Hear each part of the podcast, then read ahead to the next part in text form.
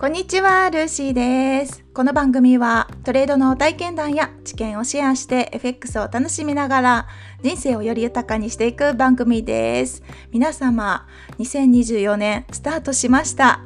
明けましておめでとうございます。今年もどうぞよろしくお願いいたします。そしてなんと日本では元旦より大きな地震がありまして現地の方はもちろんのこと他にお住まいの方でもなかなか心落ち着かない日々が続いている方もいらっしゃるんじゃないかなと思っております。私自身はインターネットの情報しか持ってないのでもう被害が拡大しないことをもう祈るのみなんですね。ちょっとそれ以外できないなっていう感じなんですがただ私自身が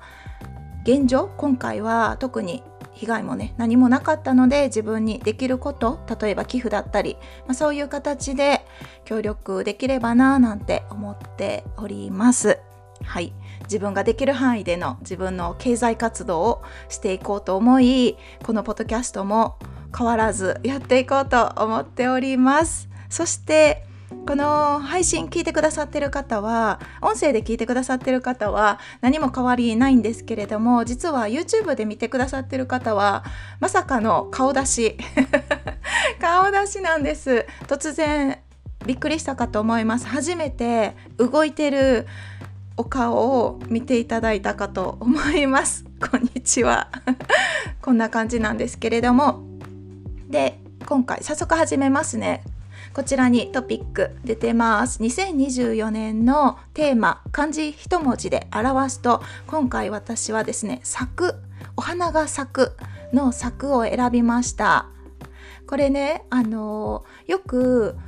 テレビとかではテレビだけじゃないのかこの日本っていう国ではなんですかね。1年の締めくくりとして年末に今年の漢字を発表されると思うんですが私は3年前から1年の初めにこんな年にしていきたいっていうテーマをですね漢字一文字で表してて今年実はもう3年目なんですよ。あっという間。これは知り合いのですね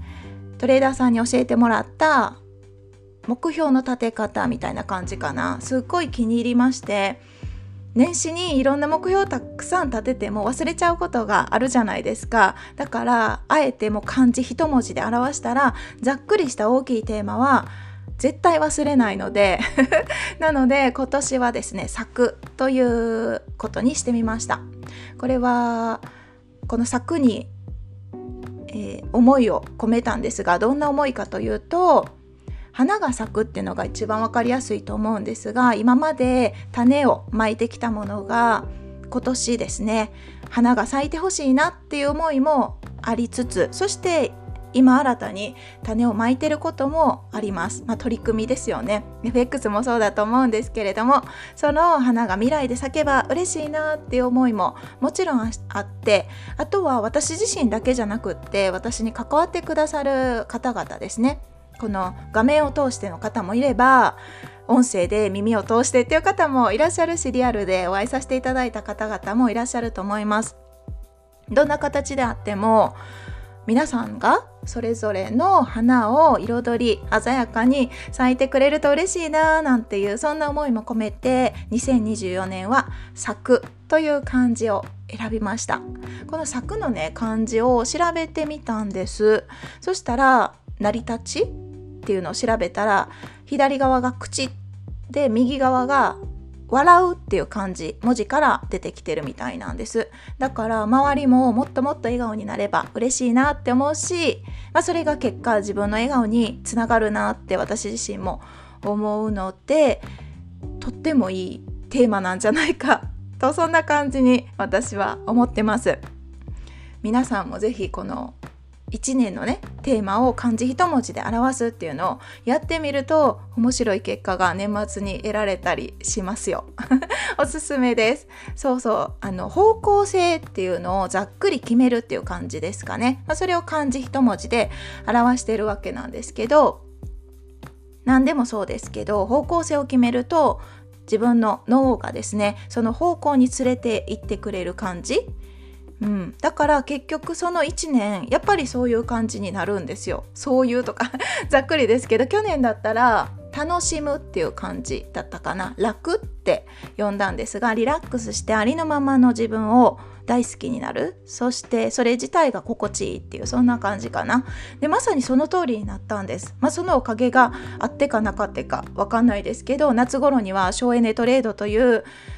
新しいトレードスタイルエントリーとかはそんなに変わってないんですが今までのやり方よりもチェック項目を減らしたっていう感じかな簡単に言えばそうそのトレードが今お気に入りでそれをやってるんですけれどもそういうのが生まれたりとかリラックスリラックスって 思ってたからこそ省エネルギーでできるやり方をずっと探し続けててようやく見つかったって感じかないずれはまたアップデートしていくと思いますけれどもそう1年の方向性を決めてみるのもいいかもしれません。でですね。2024年の新たなチャレンジ。以前もお話しさせていただいてると思うんですが一応決意表明みたいな感じでここに残しておこうかなと思います。大きく3つあります。FX に関してね。3つあります。1つ目は先ほどから出てる省エネトレードのデータ集めですね。1年間のリアルタイムでのトレード実績っていうのはまだ持ってません。8月ぐらいからリアルタイムでトレードをし始めましたけどその当時はポンド円という通貨だけでトレードをしてたので、まあ、そのそれだけのデータは持ってますけれども他にも通貨を増やしたっていう関係もあるから2024年は省エネトレードのリアルタイムでのデータを一生懸命集めていこうと思ってます。で今年の年末にどんな結果が出たのかなって過去検証してた結果と照合しながらまた微調整をして2025年に新たにうん改善点が見つかれば取り組んでいきたいなってそんな感じで思ってます。はい。で、2つ目が英語で SNS を更新していく予定です。これすごいチャレンジ。チャレンジって私にとってのかなりチャレンジングなのでうーんどうなるかわからない。全くわからないです。そうそう全くわからなすすぎて楽しみの一つでもあるんですがすぐ挫折してやめる可能性ももちろんあります。どうなるかわかんないんですが、まあ、ひとまずですねやってみたいと思ってるのでやります。だからこのポッドキャスト日本語版は継続してやっていこうと思うんですが英語版のポッドキャストも配信ポッドキャストというか YouTube というかそれも配信していこうかと思ってますがちょっとまだ先ですね。正直何にも 準備してないんです。まだ全く準備してないから早くて2月ぐらいからできればいいなって思ってるけど、まあ、絶対しないといけないとかそういう緊急性はないので、まあ、自分のペースでゆるゆるとやっていこうと思います。もともとね FX 始めた理由って皆さん同じくお金を稼ぎたいとかそういう目的だと思うんですが私自身ももちろんそれが一つの理由ではあります。でだけど別に FX でないといけない理由はなかったんですよね。その当時。他にも選択肢があった中で消去法で FX になったんですけど FX というもの自体が全世界で同じチャートを見てますよね。そのそのチャート自体が一つの言語みたいな感覚で私は捉えててだから海外の日本日本語圏以外の方々とでも同じチャートを見ればコミュニケーションで取れるんじゃないかなんて勝手にワクワク してるんです。そんな甘いもんじゃないかもしれないけど、まあ、そういうこともあって今は私自身はトレードっていうものが自分にあってチャートを介して別の国の方と交流したいって思いがあるのでそのためにも自分自身が SNS で更新することがうん出会うきっかけになるかなと思ってやってみようと思ってるんですね。そう日本のトレーダーさんと出会わせてもらったのも X 当時ツイッターと呼んでましたが今は X ですよね X で交流してリアルタイムリアルでオフラインでつながれたっていう方がほとんどなんですよほとんどというか全員ですかね。うん。ほとんどそうだからじゃあ英語版でも同じようなことをしてみようと思ってまずは英語でつぶやくことから スタートしようと思ってます。で最後に3つ目。TMT 勉強会ですね。この勉強会に関してもうーと丸2年開催させていただきまして1年目は特にテーマも設けずもう手探りでやらせていただいてで去年2023年はですね毎月テーマを設けてそのテーマに沿ったアウトプットを参加者同士でするというそんな勉強会だったんですねすごく学ばせていただきました私自身が。ですごい良かったなって思う部分とまたうん、今年ですねどうやっていくのがいいのかなとそのテーマがね全く同じだったらそれはそれで楽しくないのかなと思ったりわかんないんですけどどんな方が参加してくださるかもわからず未知数なので先日 X でアンケートを取らせていただいたんですよ。リアルなんだったっけ4つぐらい項目あったかな。オフラインでの勉強会もしくは YouTube のライブ配信でのテーマを決めた勉強会？勉強会というかきっとそのテーマに沿った雑談会みたいな感じになると思うんですが、まあ、それそして3つ目がオフ会？で4つ目がどれでもスケジュールが合えば参加してみたいっていう興味を持ってくださってるっていう意思表示ですかね。それでしてみたら圧倒的に YouTube のライブ配信がダントツだったんですね。まあ確かにあの勉強会都内でしかしてないから遠方に東京から遠いところに住んでられる方からするとなかなかね参加のハードルが高いと思うのでそういう意味でも勉強会オフラインでもしつつ YouTube でのライブ配信テーマを設けた雑談会ですかね。そこで交流させていただければなんか嬉しいなっていう思いもあってそれもやろうと思うんですががですよ。が具体的にいつやるとかどんなテーマでとかは全く決めてないのでどうなっていくかはちょっと正直まだわからないです。うん、あとはこの TMT 勉強会。勉強会って言ってますが今でこそ勉強会っていう名前を付けてるんですが東京マニートークっていう TMT なんですね略して。だからお金に関することをお話しする交流ができる場所みたいな感じのイメージで始めこの TMT って名付けたんですね。東京マネートーク。でそれを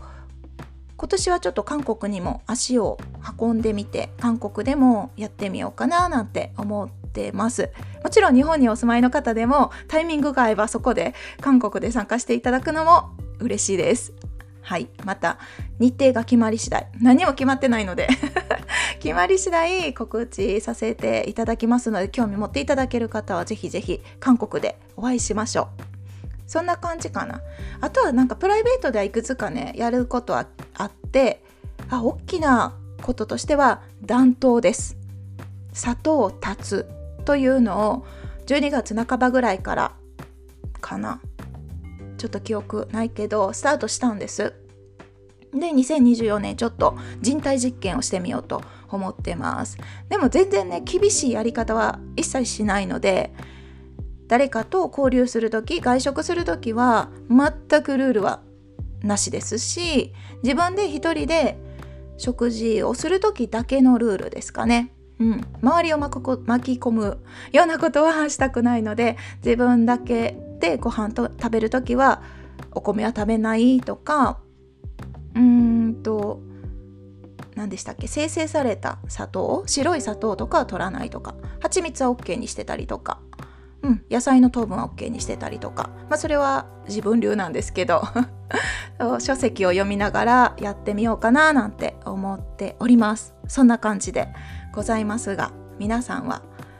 年末年末じゃないもう年始だから。あれちょっと頭が狂ってますけれども年始ゆっくり過ごせましたでしょうか？もしくはせっかくの年始時間をしっかり取れるからということで検証に励んでおられた方もいらっしゃるんじゃないかなと思います。過去の私を振り返れば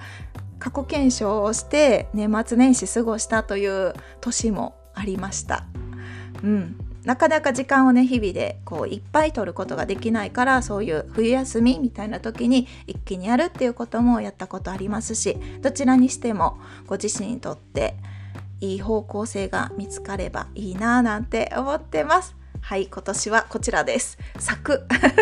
花咲かせていきましょう。私もいっぱいいっぱい咲かせていきたいなぁなんて思ってるので咲かせるためにはあの種をまいてお水をあげてお世話をしてあげるっていうことですよね。それがトレードだったり他の取り組みだったらざっくり言うと行動していくってことだと思うんです。行動しながら失敗しながら気づきを得ながら改善していくっていう感じかな。何にもぼーっと座ってても